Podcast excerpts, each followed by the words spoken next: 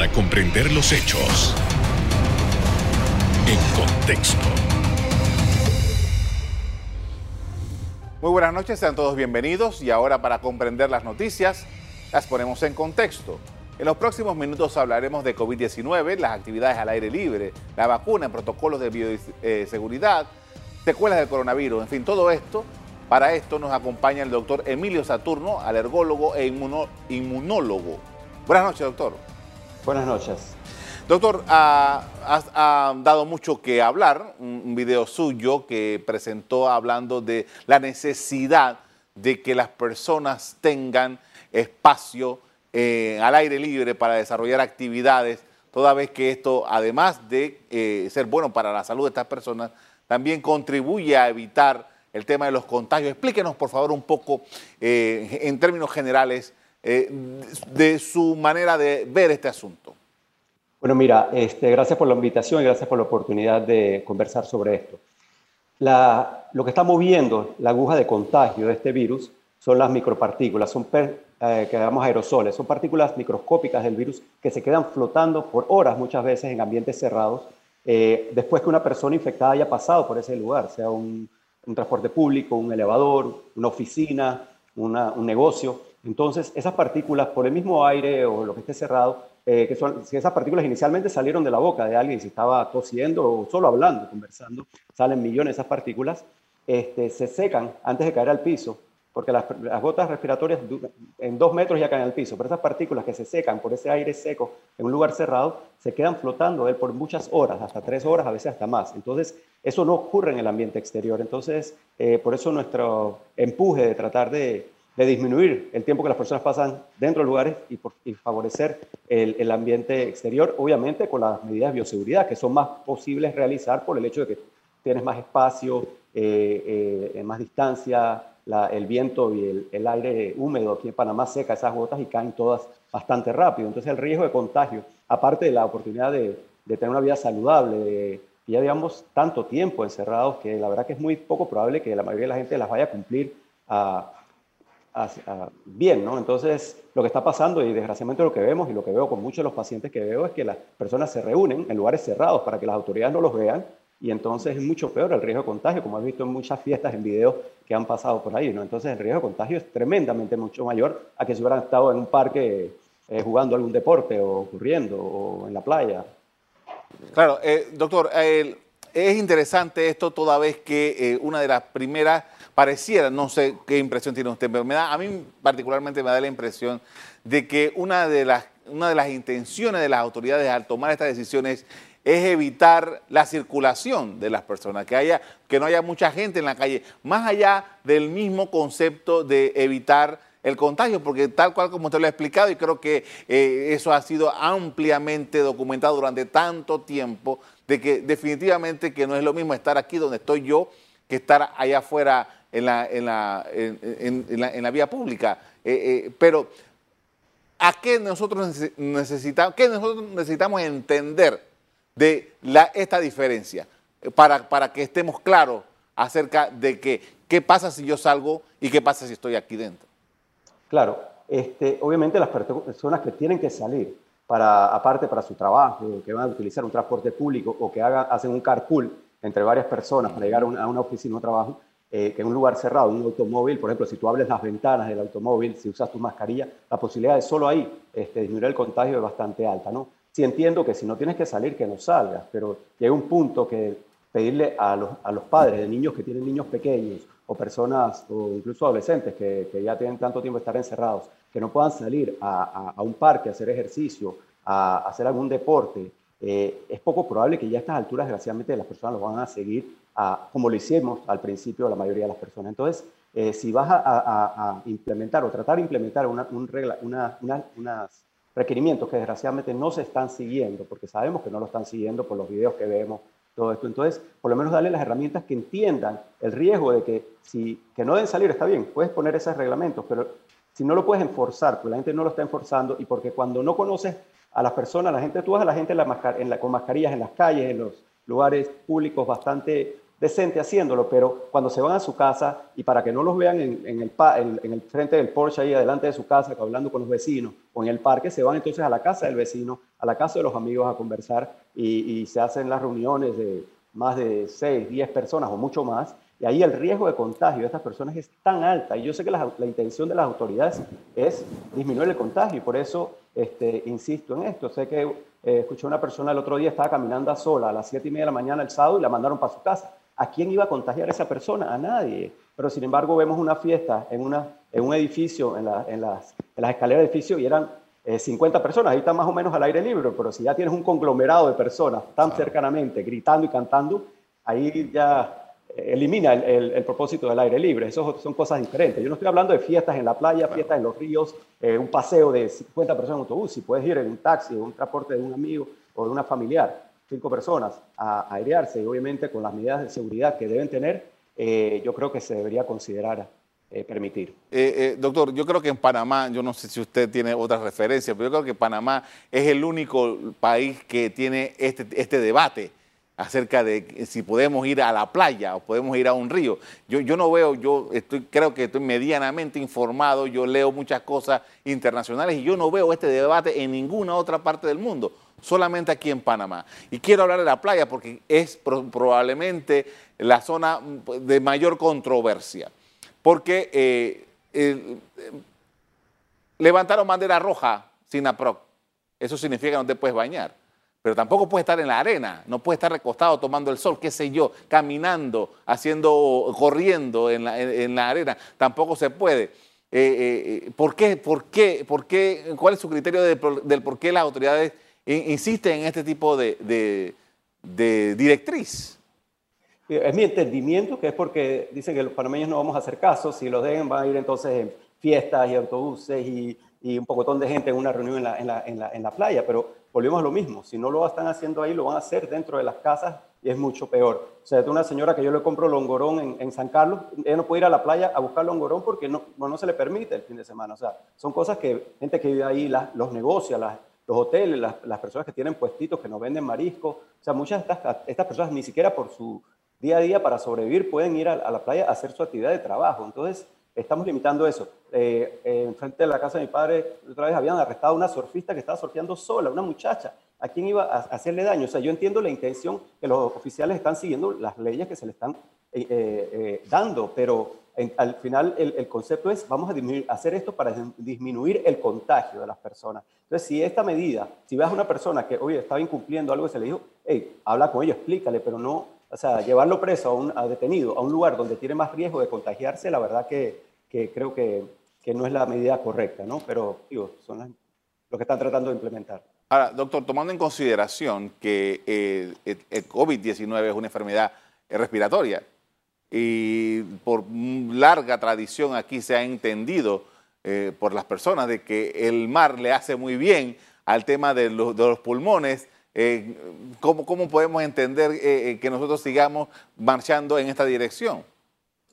volvemos a lo mismo. Y, habíamos iniciado, hablaban de que los lugares que tenían playas habían tenido más casos porque, digo, muchos lugares que no tienen playa, Londres, Madrid, han tenido muchísimos casos, o sea, París, o sea, Italia, muchos lugares que no tienen playa tienen casos. Es, por las actividades que se pueden juntar con eso. Se va mucha gente a un restaurante, a los bares, a las fiestas, a lugares cerrados, pero no por ir a la playa en sí. O sea, que yo creo que lo, han juntado con todo ese concepto de que la playa significa que va a estar haciendo una fiesta entre muchas personas. Pero el hacer ejercicio en la playa, ir a caminar con, ¿sabes? Si yo estoy con mi esposo yo puedo ir a caminar, yo necesito, yo tuve COVID y necesito hacer ejercicio para poder eh, ganar mi, mi capacidad pulmonar de vuelta. Entonces, prohibirme a mí y a los 250 mil panameños que ya han pasado por esto y probablemente muchos más que no se han enterado que lo tuvieron, este, yo creo que, que, no, que no es lo, lo, más eh, correcto en este momento, sino tratar obviamente con las directrices importantes de distanciamiento social, de, de, usar mascarilla eh, en los lugares abiertos, pero yo creo que sí se debe permitir, aparte de la parte psicológica y, emocional de, de, muchas personas que, que están suspendidos y no saben qué va a pasar con su vida, de los niños que tienen meses y meses de estar en, en, la, en, la, casa, con, la, con, las escuelas virtuales, o sea, de tener, poder salir a caminar, pues jugar con un amiguito que tienen seis meses de no verlo, por lo menos al aire libre, por todos los contagios. Yo tengo más de 600 y pico de casos que he atendido directamente, que tengo expedientes, pero de esos hay varias personas infectadas en su casa. Todos han ocurrido en ambientes cerrados. Claro. Con esto, doctor, vamos a hacer una primera pausa para comerciales. Al regreso, continuemos hablando del impacto de COVID-19 en nuestras vidas. Ya volvemos.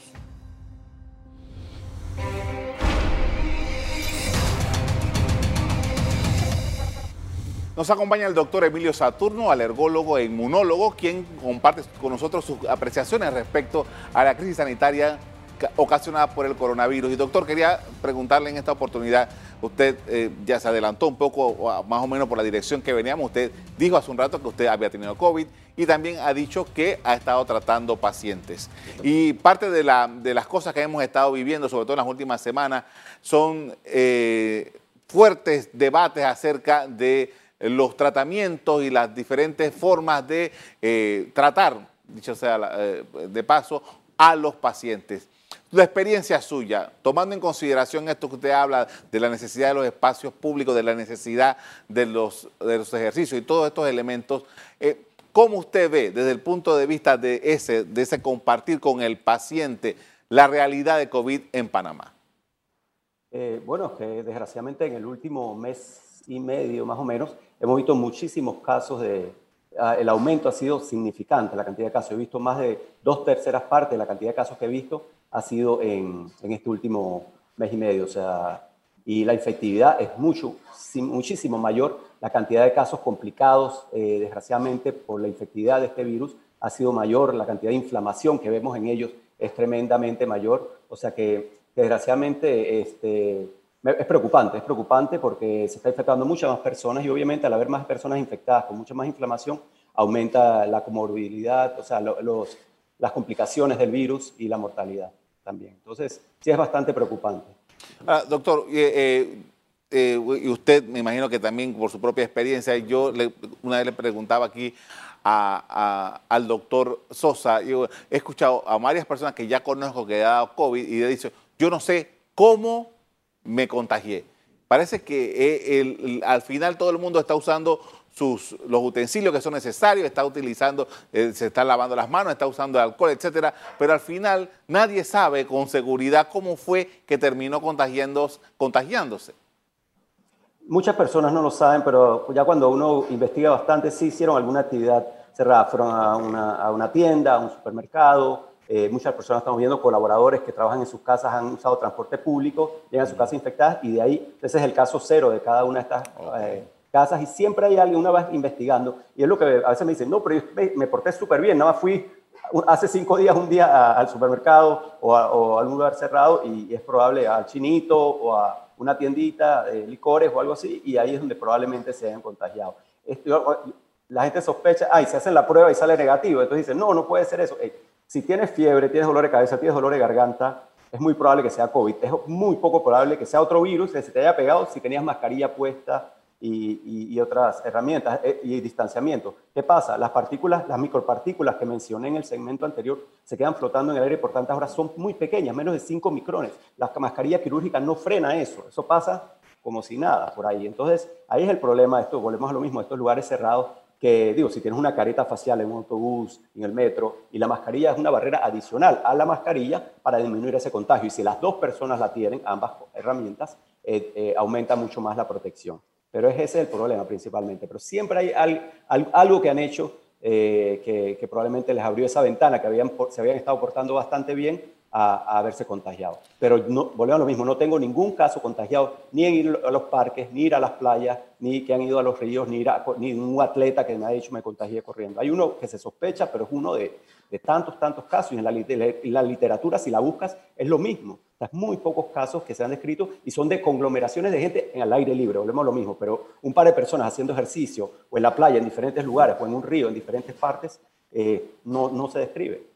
Ahora, doctor, tomando en consideración, eh, usted que es alergólogo, las personas con, alergias son más propensas ah, o, son eh, personas que pueden tener unos niveles de complicación mayores por este virus?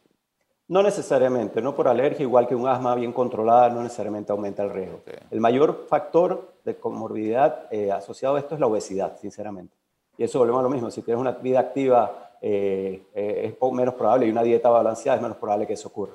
pero 10 meses después de pandemia, encerrados, comiendo y no haciendo ejercicio, eso ha aumentado, muchas personas ha aumentado su, su tendencia a, ganar peso. ¿Y cuál es la relación que existe entre la obesidad y, el virus? interesante esto.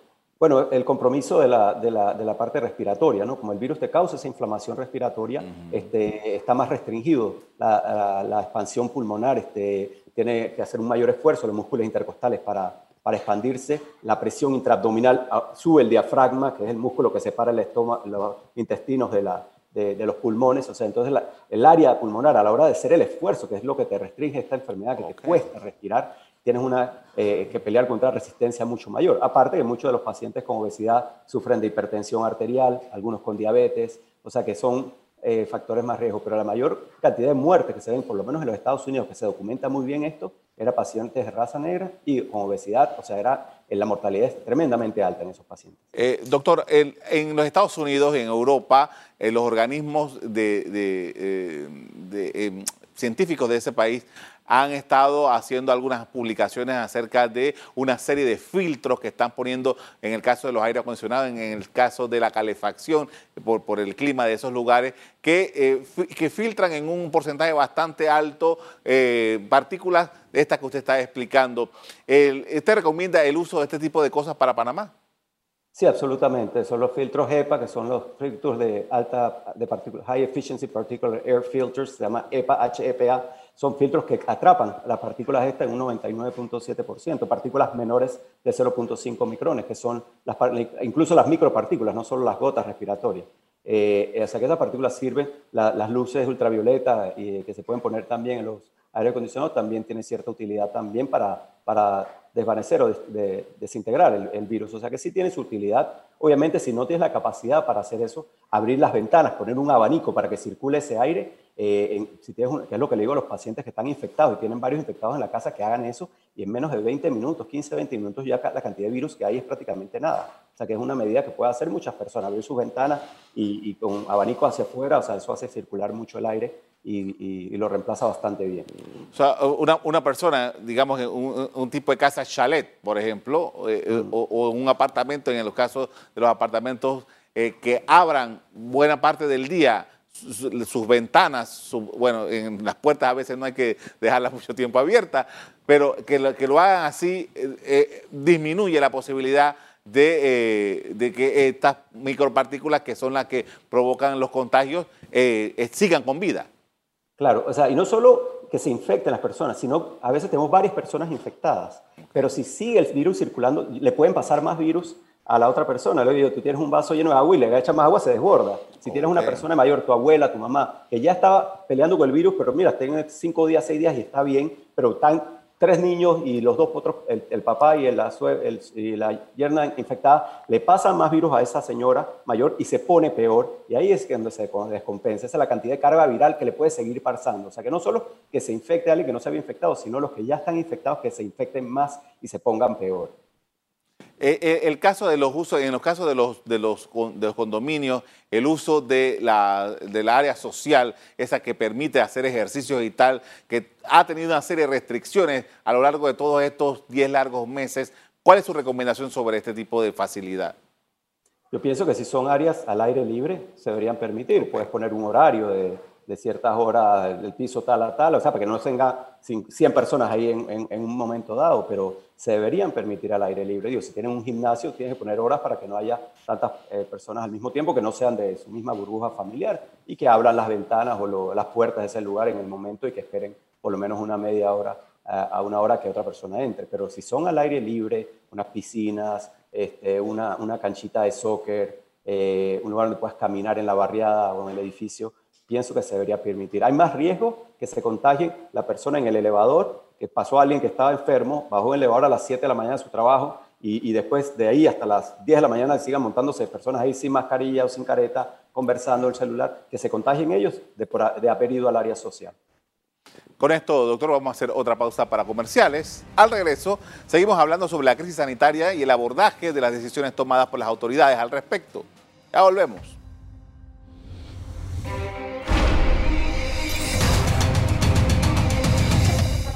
En la parte final estamos de regreso con el doctor Emilio Saturno, alergólogo e inmunólogo, quien nos plantea sus puntos de vista frente a la pandemia por COVID-19.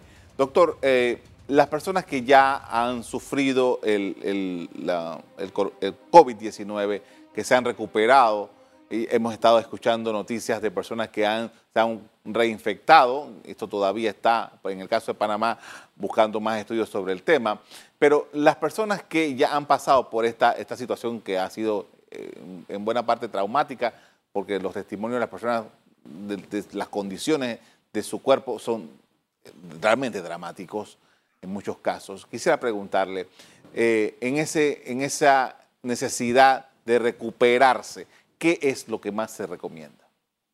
Eh, bueno, la, afectación principal de muchos de los pacientes es la parte respiratoria, ¿no? Sienten ese pecho apretado, les cuesta respirar, eh, muchos quedan con cierta ansiedad después de esta enfermedad, pero principalmente es eso, esa restricción que probablemente pienso que ocurre mucho por, por esa inflamación que ocurrieron en los pulmones, entonces las, las, las coberturas del pulmón puede que cicatricen un poco y eso restringe un, poco la movilidad y la expansión de los pulmones. Entonces, hacer ejercicios respiratorios, eh, yoga o caminar y eventualmente correr o, o bicicleta cuando se puede, en, los días que se permite, este, son sumamente importantes. La natación, de ser posible, cuando nos hablan las playas también. O sea, el deporte que tú puedas hacer definitivamente para, para ejercitar los pulmones es, es primordial y para que puedas recuperar tu capacidad pulmonar al máximo posible, ¿no?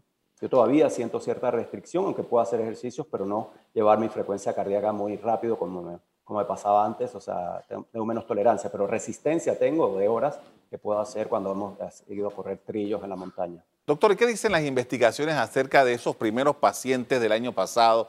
¿Cómo, cómo, cómo se ha visto su evolución? Si realmente usted, usted eh, me dice que todavía siente algunas molestias, ¿Cuánto tiempo puede tomarle a un paciente realmente, no sé, eh, volver a tener las facultades que tenía eh, con sus pulmones? Puede durar hasta por el medio de dos años, ¿no? Siempre puede haber cierta cicatrización y las cicatrices, como yo lo digo las personas, no se quitan. Las cicatrices que tenemos en la piel, igual que puede ocurrir en los pulmones, no se quitan. Uno puede adaptar sus pulmones a, a, que aprenda a compensar lo que, ya, lo que llegaste a perder. Eh, pero sí, te causa esos problemas pulmonares. Hay personas que quedan con problemas del corazón también, ciertas taquicardias, eh, palpitaciones. Eh, me ha pasado con atletas, o sea que. Y hay problemas incluso neurológicos y secuelas neurológicas también, o sea que, que, es importante, pero puede tardar un tiempo en recuperarse. La gran mayoría de personas se lo recuperan, pero sí se han hecho estudios en lo que se ven, que sí, desgraciadamente hay cierta daño pulmonar que es permanente, ¿no? Entonces, te toca es compensar. Y por eso es importante, entre mejor entras a la enfermedad, si estás en mejores condiciones, no estás de sobrepeso, tu recuperación va a ser mejor, mejor que si entras ya con cierta desventaja por, por enfermedades que tengas o por estar en sobrepeso, la recuperación es mucho más difícil. Hábleme de la natación, eh, hemos hablado de ejercicios y tal, pero yo oigo poco hablar de la natación. ¿Cómo, cómo se ve esto dentro de estas posibilidades?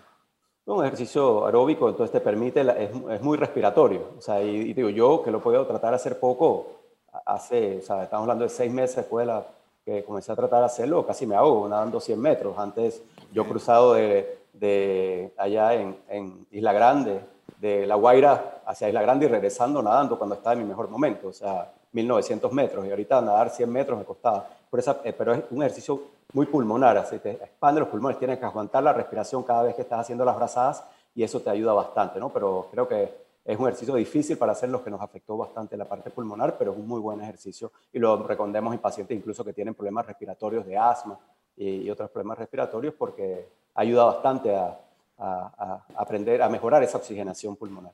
¿Qué otra recomendación, qué otro elemento usted considera que tenemos que, que, que, debemos tomar en cuenta en este momento, doctor? En cuanto a parte de ejercicios. Y, y COVID-19, sí. Sí, este, la parte de caminar, por lo menos cuando se permita, este, y poco a poco ir aumentando esa, esa, esa, intensidad de esas caminadas. Pueden correr eh, preferiblemente en lugares abiertos que tengan eh, un parque, una, una montaña, eh, en la playa cuando se nos permita, o sea, porque el aire fresco, o sea, es lo mejor, o sea, lo que uno se siente cuando haces eso al aire libre, comparado que tener que hacerlo en aire cerrado, es, es, es, es fundamental, ¿no? O sea, que yo creo que ejercitarse principalmente y tener una dieta balanceada también, comer bien, porque No, te sirve hacer poco ejercicio si tenías y, estás haciendo, eh, comiendo demasiado, o sea, eh, quemas lo poco que ibas a quemar, eh, calorías, las, las, requete ganas, ¿no? Entonces, no, no, no llegas a perder peso, no llegas a mejorar tu capacidad y tu estado físico general. Los niños, esos, esa, esa etapa que está entre los 5 y los 9 años, que, son niños muy activos, que son personas que tienen muchas necesidades. ¿Cómo, cómo, usted ve ese abordaje, esa, necesidad de atender a esta población importante? Es, fundamental, o sea, yo pienso que, que, no estamos considerando la parte psicológica de estos niños, este, eh, lo que les, lleva. Yo cuando me llevan pacientes, yo veo pacientes físicamente martes, miércoles y jueves y, y, a estos niños y yo les trato de hacer sonrisas, y, yo tengo la mascarilla puesta y le digo, te prometo que me estoy riendo, que estoy sonriendo. Ellos no pueden ver los gestos que son importantísimos para el desarrollo de ellos, las facciones en la cara, los movimientos, la, la, o sea, no puede. Entonces la parte psicológica de ellos se le quedan viendo a uno como que como algo raro, un bicho raro que digo yo. Entonces, eh, poder salir afuera, interactuar, socializar con otros niños es fundamental, pero es importante entender que los adultos, que sí se los podemos poner la mascarilla, que la tengan puesta, porque los niños sí pueden contagiarse y contagiar a otras personas después, a sus padres, a sus abuelos, pero pocas veces se enferman o si le da, se da fiebre un día o dos, o sea, bien light, gracias a Dios, pero sí pueden transmitir la enfermedad. Entonces, es importante que tomemos la medida los adultos de cuidarnos, pero de permitirles, cuando estén en el parque o cuando se nos permita que salgan a socializar con otros niños, nosotros los adultos, que sí podemos hacerlo, tener nuestra mascarilla cuando son, están en contacto con, con personas que no son parte de nuestra burbuja para disminuir que se contagien. Pero es indispensable, la parte, es, pienso, psicológica, o sea, mi hermana está muy metida en la parte de educación con la ministra y están viendo cómo hacen para, para ayudar con todo, la, la parte de educación virtual y todo, pero eh, es indispensable que ojalá puedan pronto volver a, a los colegios y, seguir su vida lo más normal posible, porque creo que va a tener un impacto a largo plazo significante en su psicología. Le agradezco mucho, doctor, por habernos compartido sus pensamientos esta noche eh, con este tema tan importante. Muchas gracias. Muchas gracias por la invitación. Varios reportes científicos han concluido que hay mayor riesgo de transmisión de COVID-19 en lugares cerrados y mal ventilados. Se considera que la ventilación natural o mediante aire del exterior diluye los contaminantes en espacios cerrados e incrementa el tiempo requerido para que la exposición al virus resulte infecciosa. Hasta aquí el programa de hoy. Usted le doy las gracias por acompañarnos y les recuerdo que si quieren volver a ver este programa, búsquelo en el VOD de Cable Onda. En locales, Canal Eco. Me despido invitándolos a que continúen disfrutando de nuestra programación. Buenas noches.